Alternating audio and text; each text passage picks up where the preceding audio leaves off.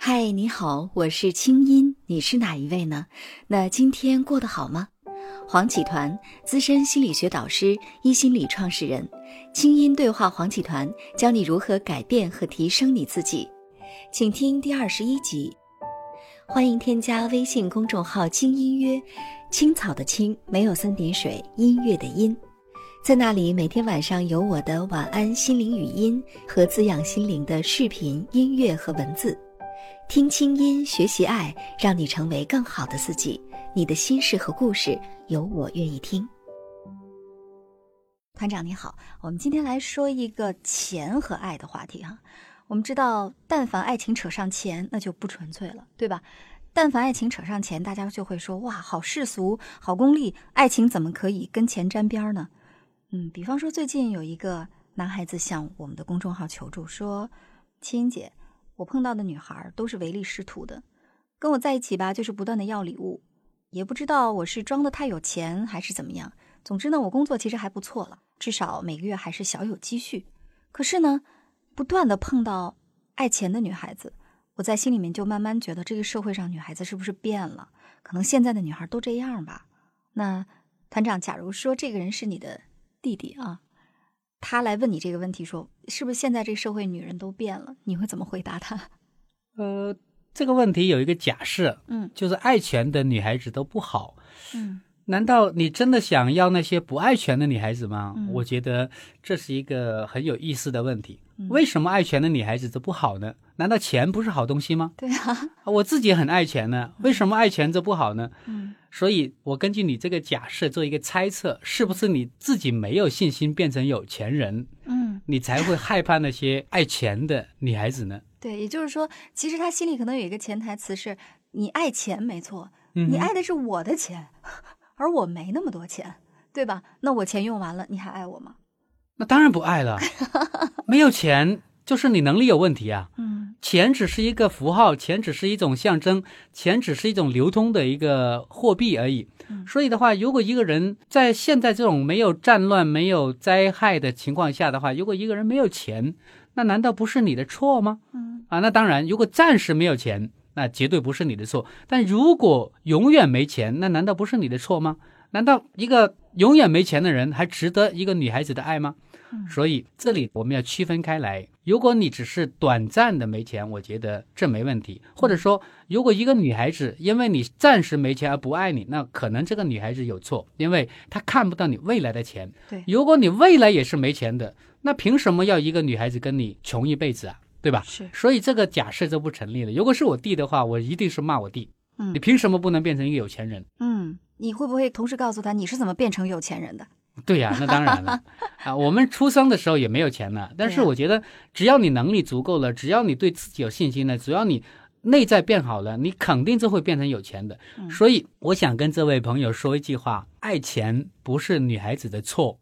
如果你真的对自己变成有钱人没信心的话呢，那可能你要好好的检讨自己了。那当然，如果一个女孩子用钱来衡量一切的话呢，那这个女孩子可能也是有问题的。那当然，好女孩的话都能够看到一个暂时没钱的人，她未来有没有赚钱的潜质。嗯如果她有赚钱的潜质的话呢，这个人是值得爱的，因为暂时的穷不是你的错，但是穷到没信心的话呢，那我觉得绝对就是你的错。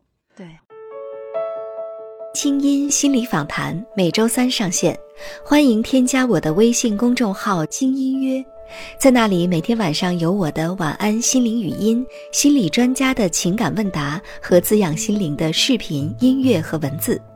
听清音，学习爱，让你成为更好的自己。你的心事和故事，有我愿意听。我当年追我太太的时候，我也是非常穷啊。哦，那讲个讲时候看的，话呢，我 觉得我真的是配不上我太太的，因为嗯我太太是当地的一个大户人家的一个女儿。虽然我们都嗯在一个小县城里面，但是我太太的家里面是我们那个小县城里面的一个大户人家。嗯我是一个农村的孩子，当年我追我太太的时候，完全就是一个穷孩子。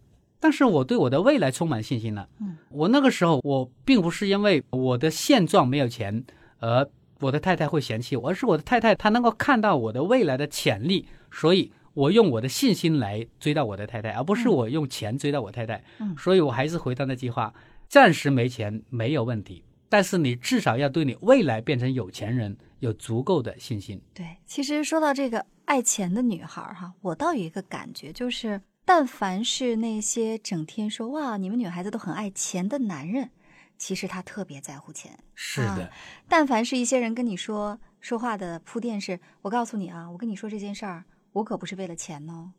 你往后听，他所有的话嗯其实都是为了钱。嗯哼 所以说，其实当你抱怨女孩子爱钱，你觉得好像怎么爱钱的女孩子都被你吸引的时候，恰恰是因为你爱钱，而且呢，你既爱钱又对自己没信心。更致命的是，你爱钱又不愿意或者不敢承认自己爱钱，那 对这就是绝对的大问题了。对，那么在心理学里面，这叫做病毒性的信念，是关于钱的病毒性的信念。嗯，那这是病，一定得治。嗯如果你不治的话呢，你未来可能就会穷困潦倒了。那我们再花两分钟的时间来详细解读一下钱跟心理的关系啊。刚才您说到病毒性的一种心理状态，这是怎么去解读呢？因为我们在小的时候，可能看到很多很多的一些有钱人，嗯那么，当我们看到某些有钱人他们赚钱的一些手法是不择手段的话，我们就会把这种手段跟钱做了一个连接，认为有钱人都是一些坏人。嗯，当你能够在脑子里面建立了有钱人都是坏人的话，你绝对不会把自己变成有钱人，因为你不会让自己变成坏人，对吗？嗯，那对这样的一个想法就限制了你未来变成有钱人。那么我们把这种信念叫做病毒性的信念，就是阻碍你变成有钱人的信念。嗯所以我们如果真的没钱，我们要好好觉察一下自己，我为什么会没钱？嗯是不是跟我的信念有关？对，而且呢，确确实实是所有仇富的人其实都是极度爱钱， 所有但跟又不钱敢 对承又不认敢自己承爱认钱，，对所有对别人一提到钱格外敏感就要跳起来的人，其实是非常非常爱钱。